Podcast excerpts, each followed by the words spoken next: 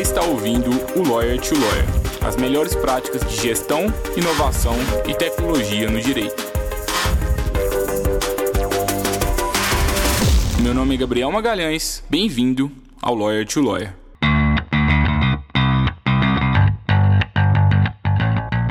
Esse podcast é oferecido pela Free Law, a forma mais segura para que o seu escritório de advocacia contrate advogados online e sob demanda. E eu sei que talvez você nunca pensou nessa possibilidade, mas agora você pode realizar parcerias com advogados especializados em qualquer área do direito, de acordo com a sua necessidade.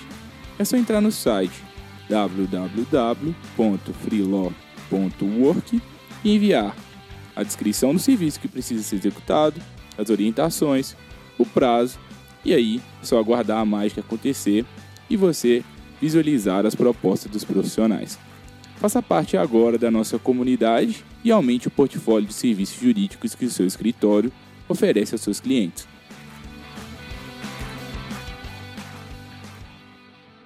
Olá, advogado, olá, advogado. Seja bem-vinda, seja bem-vindo a mais um Lawyer, Tio Lawyer da Free Law. Eu sou Gabriel Magalhães, eu estou hoje em isolamento social, você possivelmente também porque estamos passando por uma das maiores crises de nossa história por um momento de muito medo provocado pelo coronavírus. Não está sendo nada fácil para mim, certamente nada fácil para você, muito menos para o Brasil e para o mundo. Eu desejo de verdade que você esteja bem, que sua família esteja bem. E o episódio de hoje ele foi gravado é, com um simbolismo muito grande. Nós queremos trazer para você um pouco de esperança em dias difíceis. Trouxe aqui para vocês hoje, tive o prazer e a honra de trazer uma das convidadas mais inspiradoras que eu já tive a oportunidade de conversar até então. Ela é uma das maiores influenciadoras digitais no ramo jurídico do, do Brasil.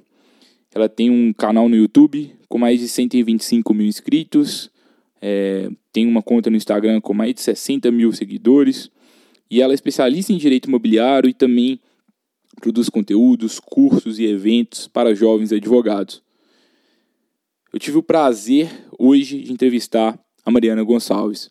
E se você quer criar um escritório de advocacia digital, se você quer aproveitar essa crise que estamos passando hoje para ser mais estratégico em seu escritório e trabalhar com marketing, com produção de conteúdo e também melhorar ali a, a divisão de tarefas do seu escritório de advocacia, fica até o final. Você não vai se arrepender.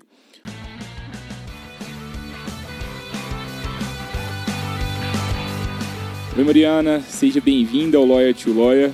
É um prazer estar te recebendo aqui hoje. É, eu já te acompanhava no YouTube há muito tempo. Você é uma das maiores influenciadoras aí no, no, no mercado jurídico. E é uma honra para a gente estar com você aqui hoje. Muito obrigado pela sua disponibilidade.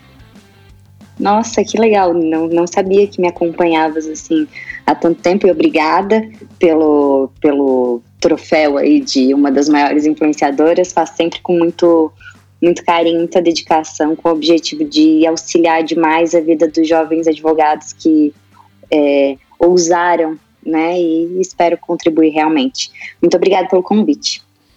Mariana, é, a gente está em tempos difíceis aqui, né, na data de gravação desse, desse podcast, e como a gente falava aqui antes da gravação, né, por conta do coronavírus, das medidas aí necessárias de distanciamento, de isolamento social, e você, por outro lado, sempre criou uma carreira online, né? Então você já está acostumado Sim. com o trabalho online, com o trabalho home office, que está sendo um choque para vários advogados. É, como, que, como que é a sua rotina assim hoje? Como que você fez para criar essa rotina? E como que está sendo esse momento para você? Está muito diferente dos dias normais?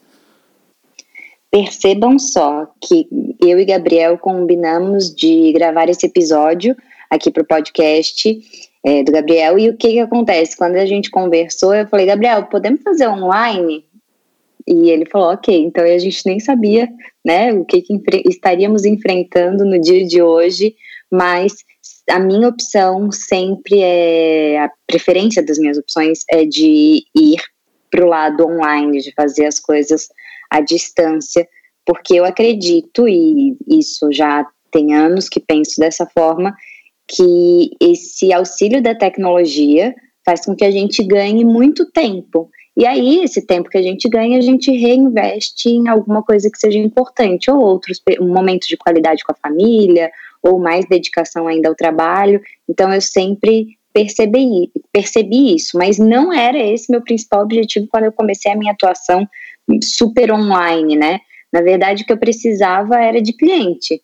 E eu percebi que a minha cidade, eu sou de Itajaí, Santa Catarina, e eu saí da faculdade logo abri meu primeiro escritório lá em Santa Catarina. E eu percebi que eu não teria muitos clientes em Itajaí, sabe? Por mais que eu já atuasse no mercado imobiliário há anos naquela região, porque eu tinha uma imobiliária e que logo que eu é, concluí a minha graduação, eu encerrei a minha atividade como corretora de imóveis, vendi a minha imobiliária, mas eu achei que ia super ter muitos clientes, ia bombar o escritório, já que era um único, um único escritório da cidade, trabalhando exclusivamente com direito imobiliário, e as coisas não aconteceram como eu havia sonhado, eu não vou nem dizer planejado, era um sonho realmente. E aí eu tive que ir para a internet. Eu criei despretensiosamente o blog Mariana Gonçalves, que é um blog exclusivamente de direito imobiliário, e escrevia no blog resumos das coisas que eu queria estudar, enquanto não apareciam clientes. Então, assim, eu tinha muito tempo livre, porque não tinha muitos clientes, e comecei a escrever assuntos que me pareciam importantes, que contribuiria com diversas pessoas aí, não advogados. A ideia do Mariana Gonçalves era ajudar realmente o público em geral, sabe? E que depois eu percebi que era o meu público-alvo. Então foi bem despretensiosamente. Aconteceu que o blog um. Assim, como é que posso dizer? Teve bastante visualização, sabe? Pelo Brasil inteiro. E foi assim que eu comecei a atender gente de todo o Brasil, porque as pessoas liam o conteúdo, gostavam da forma como eu escrevia, me ligavam para uma consulta, e aí às vezes me ligava uma pessoa, por exemplo, lá de São Luís do Maranhão. Inviável, né? Economicamente inviável que a gente fizesse um atendimento presencial. Então, eu tive que recorrer novamente à tecnologia e fazer esses atendimentos online. Como eu sempre atuei, busquei atuar na área extrajudicial, a minha atuação fora do estado de Santa Catarina era muito tranquila, porque às vezes a pessoa queria só que eu fizesse um contrato de compra e venda, que analisasse um contrato de compra e venda de imóvel, é, que eu minutasse uma escritura de uma negociação um pouco mais complexa, enfim é, era super viável fazer isso de qualquer lugar. Foi assim que iniciou realmente assim a minha vida online. Acho interessante, acho interessante que assim é, você escolheu uma é, um nicho, né, que você poderia estar de fato atuando online, que daria para estar pegando clientes em qualquer lugar do país, né? Porque dependendo do, do nicho que o advogado ele escolhe, ele acaba que ele fica mais preso ali à sua região de atuação, porque tem muita audiência, tem muitos ritos processuais. É, mas você disse sobre o seu blog. Como que você fez para subir esse blog? Você contratou um programador? Você sabia marketing? Você estudou? Como que foi esse processo assim? Não, vou te falar bem o momento e o, o que aconteceu. Eu estava dentro do meu escritório, Lá de Santa Catarina, o escritório devia ter um mês de funcionamento. Eu tinha um total de zero clientes naquele momento. E eu pensei assim, poxa, na faculdade eu não tive, na minha graduação, a matéria direito imobiliário. O mais próximo que eu tive de direito imobiliário foi direito notarial e registral, que é uma matéria extremamente importante para quem atua no imobiliário, né? E aí eu pensei que eu tinha que estudar eu tinha que, já que eu queria né, bater no peito e falar que eu só atuava com imobiliário, eu tinha que estudar. E aí a primeira matéria que eu queria muito estudar e entender como é que funcionava era a retificação de registros públicos e de, da forma extrajudicial. E aí eu parei, estudei, fiquei ali uns dois dias estudando essa matéria e no final eu sempre tive, durante a faculdade, né, eu como acadêmica, eu sempre tinha a, o costume de escrever um resumo depois que eu fazia um estudo para uma prova, enfim, de uma matéria. E aí eu fiz também esse resumo para essa matéria de retificação de registros públicos. E, Gabriel, ficou muito legal, do meu ponto de vista. Hoje eu já acho que não ficou tão bom assim, que daí hoje eu já estudei marketing, hoje eu já, né, conheci um pouco mais sobre produção de conteúdo. Mas naquele momento eu falei, nossa, ficou muito bom esse conteúdo. Isso não pode ficar guardado na minha gaveta. Eu pensei, onde enfiarei este conteúdo? E aí é, eu pensei em colocar no Facebook, só que ele era muito grande para Facebook. LinkedIn na época não era assim algo que eu soubesse mexer, ou enfim, que me atraía. Não que hoje eu goste tanto, mas não era também uma, uma possibilidade, não tinha também na época a forma de publicar artigo no LinkedIn, era só publicação quase como o Facebook. E aí eu olhei essa possibilidade do WordPress. Eu entrei, olhei como é que funcionava, vi que se eu pagasse na época 90 reais, eu conseguia um template bonitinho e interessante para fazer tipo um blog. E aí eu mesma, com esses 90 reais, fiz o blog, é, comprei um domínio, e agora não vou lembrar exatamente, que é o marianagonçalves.com.br, e foi assim que surgiu. E tudo sozinha? Hoje, obviamente, tudo sozinha, nenhum programador. Porque o WordPress tem essas possibilidades, né? É, é claro que eu dei uma pesquisada aqui em outros blogs para ver assim, ah, o que, que eu achava legal, o que, que eu não achava legal. Depois de anos, eu contratei um programador que deixou o blog mais a cara que eu queria. E aí, depois de outros anos, eu pensei, eu percebi que também não estava bom. Eu mudei a plataforma do blog e hoje eu mesma cuido de todos os detalhes, inclusive de formatação, de, enfim, de tudo dentro dos dois blogs que eu tenho, que eu tenho Minutos também, minutosdedireito.com. Eu faço tudo, tudo, tudo. Muito legal. E assim, a gente tem até um artigo que eu vou deixar na descrição do, desse, desse episódio, que é como criar um site jurídico, que a gente traz justamente a possibilidade de WordPress e outras ferramentas gratuitas que você mesmo, colega advogado Sim. ou advogada, é, pode criar sozinho ou sozinha, assim como a Mariana fez, né? E não tem desculpa hoje, assim, dá para fazer com custos bem baixos e começar amanhã mesmo, se vocês quiserem, né?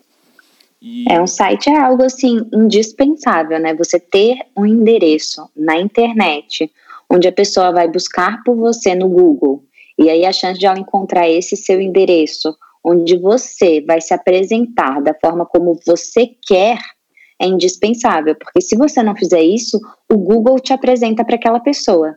E aí a minha pergunta é: como que o Google vai te apresentar? Será que são aquelas fotos super antigas de farra do Facebook? Será que o cliente olhando isso, ele vai achar legal? Será que a primeira impressão dele vai ser de confiança, de credibilidade? Não que você não possa fazer farra, não que eu estou querendo que o seu cliente pense que você é santo, não. Mas qual é essa primeira impressão? Então, quando você tem um site seu, você vai mostrar para ele quem você é, o que você faz e como você faz aquilo. Então, o site é indispensável, ainda que você não produza conteúdo, você não faça nada, mas você tem um endereço online que você se apresenta. E Mariana, hoje qual que é a sua você poderia falar para a gente como que é o seu time assim de produção de conteúdo, como que é essa rotina? Ela é muito maçante, assim, consome quantas horas do seu dia, assim?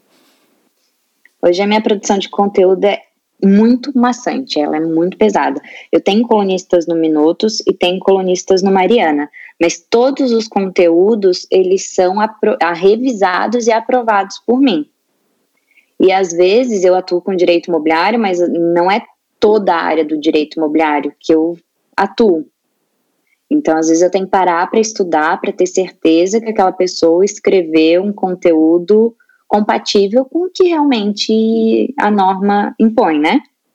Então, é maçante, sim, eu, e eu não tenho só os blogs, né? Tem os blogs, tem o Instagram, que tem uma programação de conteúdo também, tenho canal no YouTube, tem dois canais de podcast, eu tenho o canal Casal de Advogados, que eu faço com meu marido, e tenho as advogadas, que eu faço com a Débora, minha amiga advogada também, e aí é muito conteúdo todo mês para alimentar todas essas plataformas.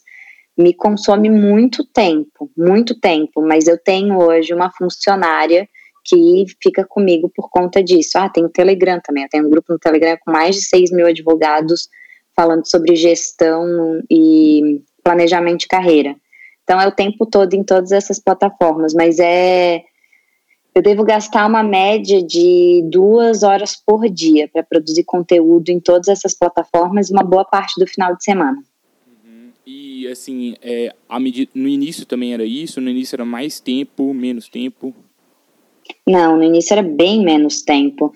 Porque no início eu publicava no, no blog Mariana Gonçalves, eu só tinha o blog Mariana Gonçalves e publicava lá é, uma vez a cada duas semanas, depois semanalmente. Só que hoje a gente tem três, programa, é, três publicações semanais no Minutos e duas publicações semanais no Mariana, além das outras plataformas, né? Um vídeo por semana no YouTube, um vídeo por semana no IGTV, enfim, tem, tem, muito, tem muito conteúdo. Eu, assim, de cabeça até é difícil. Eu tenho uma planilha ali um, que, eu, que eu controlo todas essas publicações.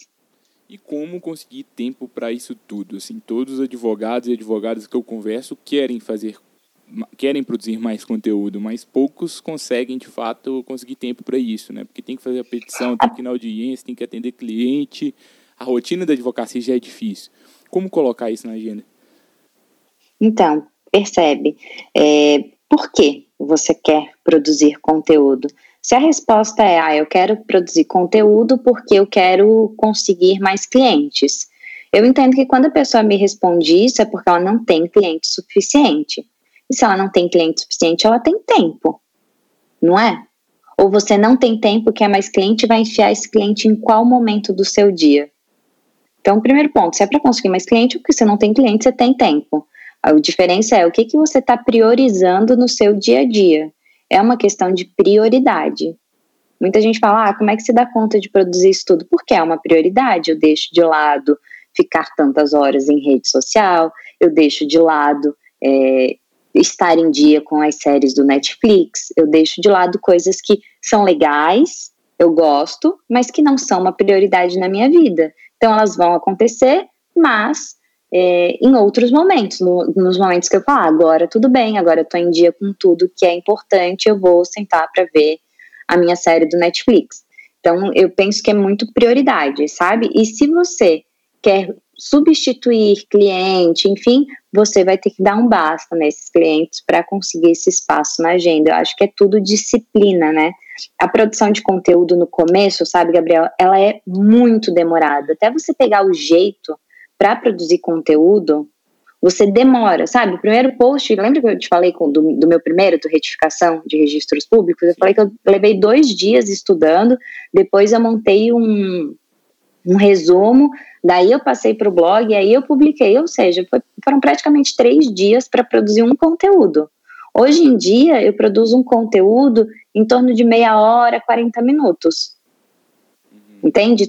Você vai pegando jeito, você vai entendendo o que, que é importante, você começa a perceber. E logo que a gente sai da faculdade, é muito difícil produzir conteúdo, porque a gente sai da faculdade é, acostumado, né, treinado para fazer petição inicial, contestação e produção de conteúdo, justamente assim, para captação de cliente, é algo muito mais simples do que uma peça, do que um artigo científico. Você tem até que, inclusive, cuidar, porque se você escreve uma produção de conteúdo para atingir um cliente, seja lá de qual lugar do Brasil ele, ele é, e você escreve como se estivesse falando com um juiz, essa pessoa não vai ler o que você escreveu. E de verdade, eu não acredito que você queira dedicar minutos do seu dia, da sua semana, para ninguém ler aquele conteúdo, ou só atingir um público que não te contrata. Escrever é difícil, digamos assim, escrever como se você estivesse escrevendo para um juiz, é escrever para colegas advogados. E esses colegas não te contratarão. Eles já são advogados. Você vai compartilhar ali uma informação, enfim, é legal também. Mas se o seu objetivo é conseguir cliente, é aumentar a tua carteira, aí você precisa escrever da forma como esse cliente vai ler, vai gostar de ler e vai entender. É, dessa sua fala, Mariana, eu estou pensando muito assim, é, alguns, aliás, vários advogados e advogadas enviaram mensagem para a gente nessas últimas semanas, preocupados, né, por conta da crise que está vindo por conta da, do, do, coronavírus e de fato falaram assim, e agora o que, que a gente faz, né? O, o, Brasil vai parar, o CNJ suspendeu os prazos, é, o que, que eu vou fazer Sim. nas próximas semanas? É, e o que eu percebo aqui é, a grande parte dos advogados e advogadas eles estão esquecendo também das outras várias atividades estratégicas que podem ser feitas tanto nesse período quanto no período normal, né? Por exemplo, a produção Sim. de conteúdo é algo que poderia estar acontecendo agora nesse período. É, Exatamente. Fazer o planejamento estratégico, é, pensar em ferramentas digitais para ajudar, utilizar ferramentas de produtividade. Eu acho que tem um mundo todo ali. Eu acho que o problema é que os advogados muitas vezes não enxergam seus escritórios como negócios, se enxergam exclusivamente como advogados. Né? Sim, é verdade. Tem muita coisa para fazer nesse período, tem muita coisa para reanalisar. Algo que é muito importante falar é que o dinheiro com essa crise, com o coronavírus, o dinheiro ele não some junto. Ele para de circular e às vezes ele muda de mão, mas o dinheiro continua no bolso de quem tinha dinheiro há uma semana atrás. Entende? Então, assim, qual a tua estratégia para alcançar essas pessoas? É, é um momento assim, eu, eu espero que nunca mais, enquanto eu estiver viva, a gente passe para, por esse momento, né? De isolamento, enfim, mas é, é um momento único e que, por mais triste que seja, precisa ser aproveitado de forma inteligente. O que, que eu posso mudar na minha advocacia? Será que realmente eu tenho que me, me limitar às fronteiras da minha cidade? Será que uma atuação consultiva nesse momento não é interessante? Quantos advogados da área trabalhista hoje poderiam estar produzindo conteúdo e prestando consultoria online para diversos pequenos e médios empresários é, pelo Brasil? Sabe? São pessoas que estão aflitas, empresários que não sabem se vão ficar um mês, 40 dias parado, e esse funcionário, se pode dar férias coletivas, se não pode, se pode reduzir o trabalho, o, o salário, se não pode, enfim, são vários dilemas que esses empresários estão enfrentando e que não sabem, não têm a resposta. E às vezes o advogado está achando que a única forma dele ganhar dinheiro é ficar sentadinho no escritório dele, esperando o empregado ou empregador bater na porta dele e contratá-lo para uma demanda, né? Então, a, a, a parte consultiva, é, ela pode acontecer nesse momento. O CNJ suspendeu tudo, mas a consulta jurídica, as pessoas continuam tendo relações. É, e isso gera diversos litígios e conflitos, não é? É, é... pode aproveitar. Isso me lembra muito do, do livro do Nassim Taleb, O Antifrágil, livro até bem bem famoso e várias pessoas estão citando agora nesse tempo. E ele trata do, ele trata muito do, das crises, né? E ele traz esse conceito para que para que as empresas sejam antifrágeis diante de uma crise. Então, é, as crises são inevitáveis de tempos em tempos, elas vão acontecer, mas o que, que a gente pode fazer para aproveitar o máximo dos benefícios que ela está gerando? É, então, se a gente está num momento enclausurado como agora, talvez a gente tenha uma oportunidade única para o mundo jurídico para que todo mundo aprenda a trabalhar online. E tá, da mesma forma que a gente aprenda a captar clientes online. Eu acho que é um cenário muito ruim, mas existem também algumas coisas boas aí que, pode, que você pode aproveitar. Se a gente ficar reclamando, você pode reclamar a vida inteira, mas não vai mudar o cenário, na minha visão. É, sabe que a maior, maior parte das pessoas que vêm me procurar e falam assim: nossa, eu tenho cursos de produção de conteúdo jurídico para internet, e a maioria das pessoas me responde assim: ah, é que eu não tenho tempo. E eu sempre falo, né? Ah, é falta de prioridade, é falta de prioridade. Essa é sempre a minha resposta, porque verdadeiramente eu acredito que é falta de prioridade. Por quê? Não é possível que a pessoa não consiga dedicar ali 15, 30 minutos do dia dela para algo que vai ser tão importante para a carreira dela, né? Mas, enfim, falta de prioridade nesse meu ponto de vista. Só que você vai ver que se você for atrás dessas pessoas agora nesse momento, a maioria delas não está fazendo nada e também não está conseguindo dedicar. Eu sei que tem muita gente que fica emocionalmente abalado com isso, não consegue focar da mesma forma. E, enfim, acho que nesses primeiros dias é super natural essa situação, né, de a pessoa não ter a produtividade, ok, até porque muita gente não está acostumado com home office, né, mas, enfim, é, às vezes essas pessoas que estavam reclamando de falta de tempo hoje têm tempo e ainda assim não fizeram, então o que falta muitas vezes é ousadia, é coragem, é, de dar esse primeiro passo, de dar esse start na produção de conteúdo e em busca do que quer, né? Mas sabe, Gabriel, às vezes as pessoas nem sabem o que querem, né? Não sabe se quer um escritório online, não sabe se quer um escritório padrão, não sabe a área de atuação que quer, não sabe se quer judicial, extrajudicial. Espera, tipo, o, o vento levando e seja o que Deus quiser, né? É, eu acho que é, esses momentos são momentos que a gente é obrigado a pausar e por que não pensar nisso? Pode ser algo útil, na né, minha visão. E você já começou a falar de home office agora, né? Eu queria saber, assim, é, como que você se organiza, como que você gerencia o seu escritório online, quais ferramentas você utiliza, é, você é, tem rituais com a sua equipe, como que é mais ou menos? Sabe que meu escritório hoje, verdadeiramente, ele não é online. Eu tenho um escritório padrão aqui em BH. Escritório num prédio comercial, que tem secretária, que tem mesa, que é normal, assim, como o padrão realmente dos escritórios. Eu sou uma advogada que tem uma atuação online, por conta desses anos todos, publicando assuntos sobre direito imobiliário, é, trabalhando nessas redes sociais, produzindo conteúdo, gerando valor, é, eu acabo sendo procurada por pessoas de todos os lugares do Brasil. Hoje, dentro do meu escritório, como te falei, um escritório padrão, Resende Gonçalves, aqui em BH, que atua exclusivamente com direito imobiliário, é, os clientes da advogada Mariana Gonçalves, ele 80% não são aqui de BH. São, eu tenho clientes em Santa Catarina, tem clientes em São Paulo, clientes é, no Maranhão, tem cliente em Salvador, enfim, eu tenho clientes em vários outros estados que não Minas Gerais por conta da minha atuação. Mas o meu escritório é um escritório padrão, então assim, e eu cuido, eu sou advogada sócia que cuida da gestão do escritório, né? Então quem faz o financeiro do escritório sou eu, quem cuida do até mesmo de delegar clientes e atividades por os outros advogados sou eu também. E a minha, a minha rotina, ela funciona.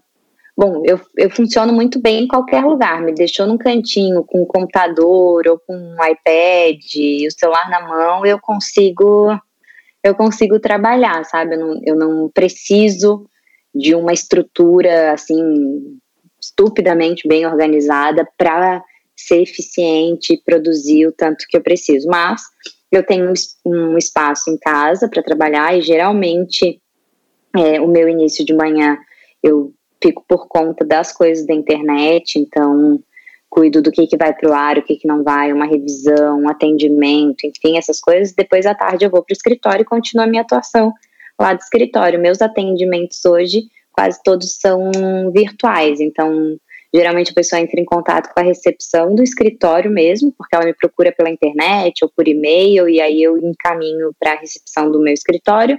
E a minha secretária agenda cobra, né? Faz a cobrança antecipada por TED ou por boleto, enfim. E aí, no dia e horário marcado, é, eu entro numa sala de reunião online que a gente tem e faço esse atendimento.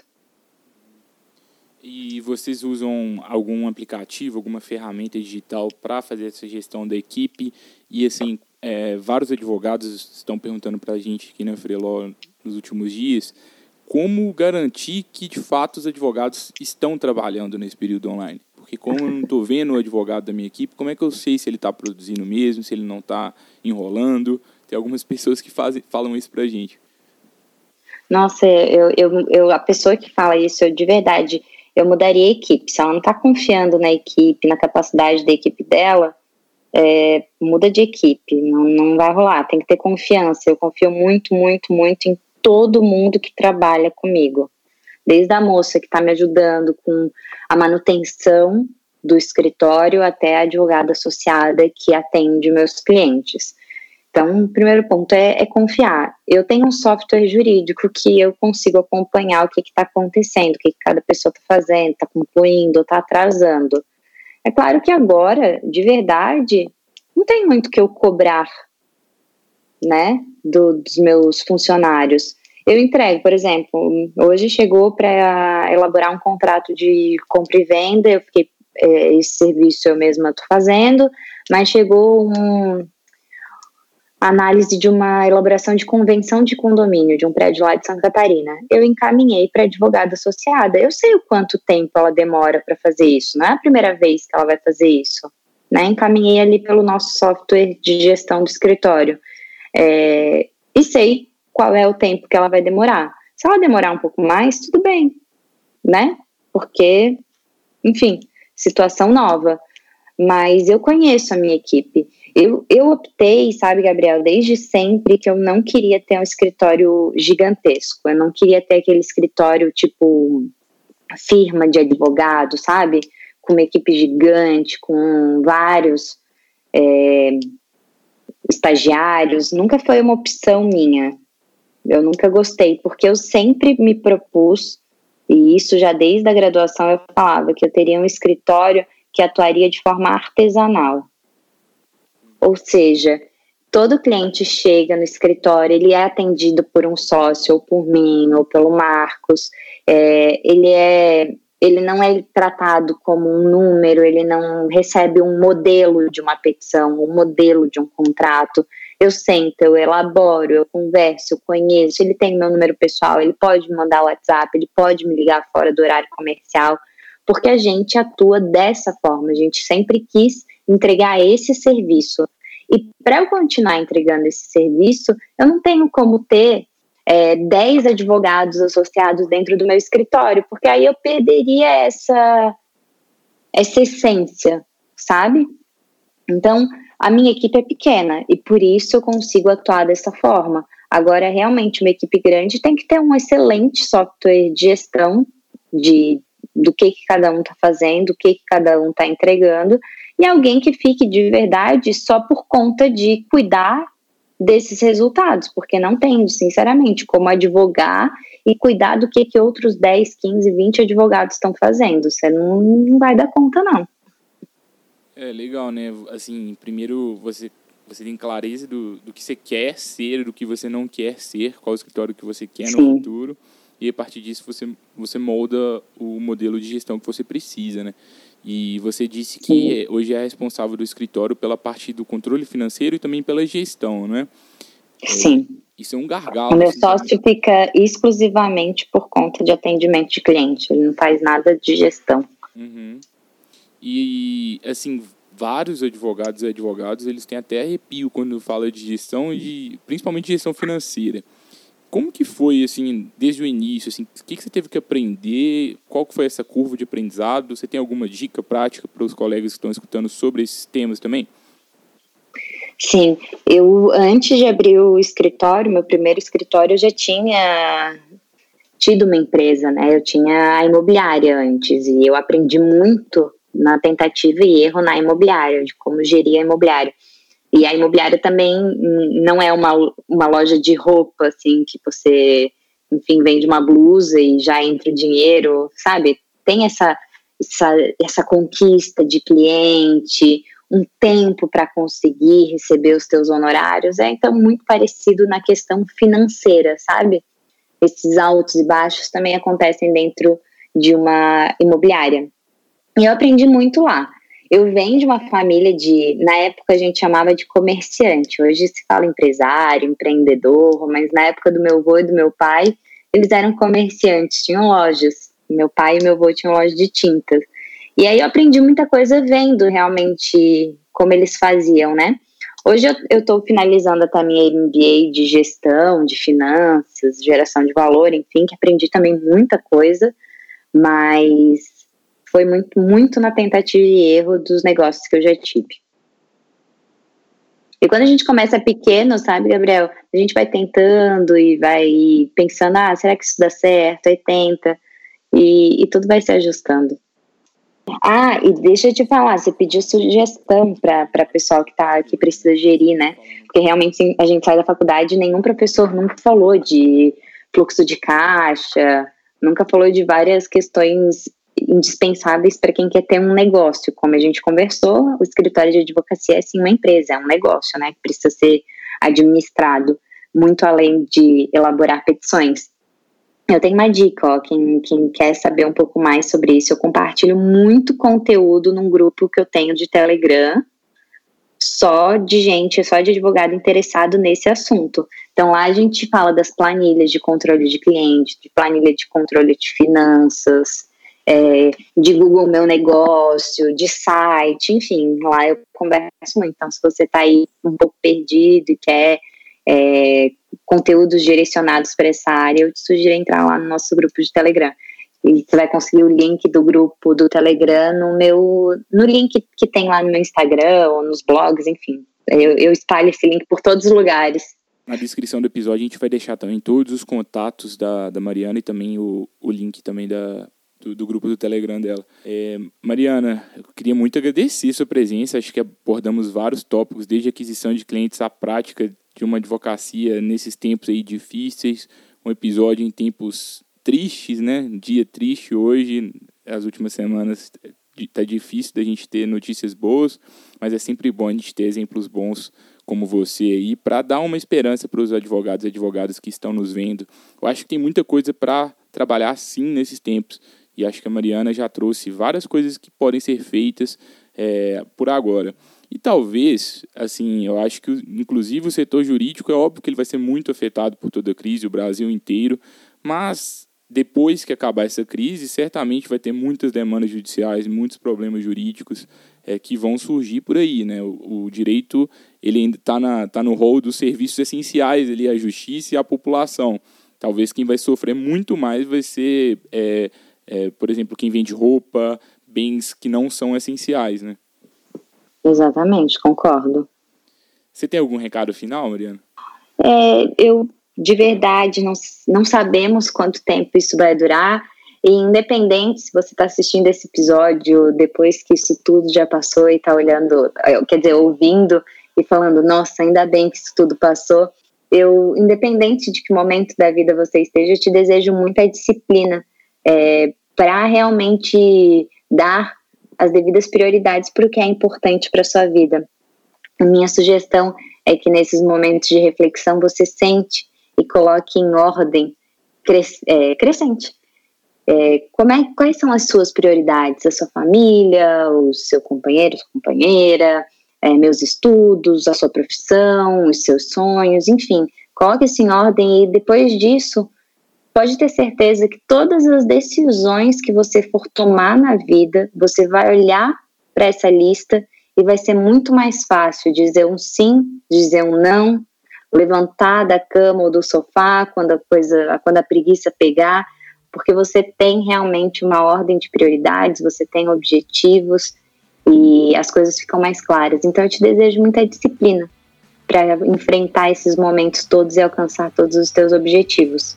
Muito obrigado, Mariana. Eu desejo tudo em dobro para você. Você é uma pessoa muito especial, tá? faz um trabalho muito bonito para os advogados, para as advogadas é, acho que o Brasil precisa de mais pessoas como você para falar sobre esses temas. Ah, eu acho que o momento é difícil, que a gente precisa ainda mais disso, né? Da gente refletir sobre gestão, refletir sobre inovação e também saber sobre novas formas de aquisição de clientes, de retenção de clientes, para que a gente consiga superar esse momento difícil, né? É verdade. Muito obrigada pelo convite, Gabriel. Eu agradeço também aos colegas advogados e colegas advogadas, novamente pela presença. Na próxima quarta-feira a gente volta com mais um convidado especial. Até mais. Até mais.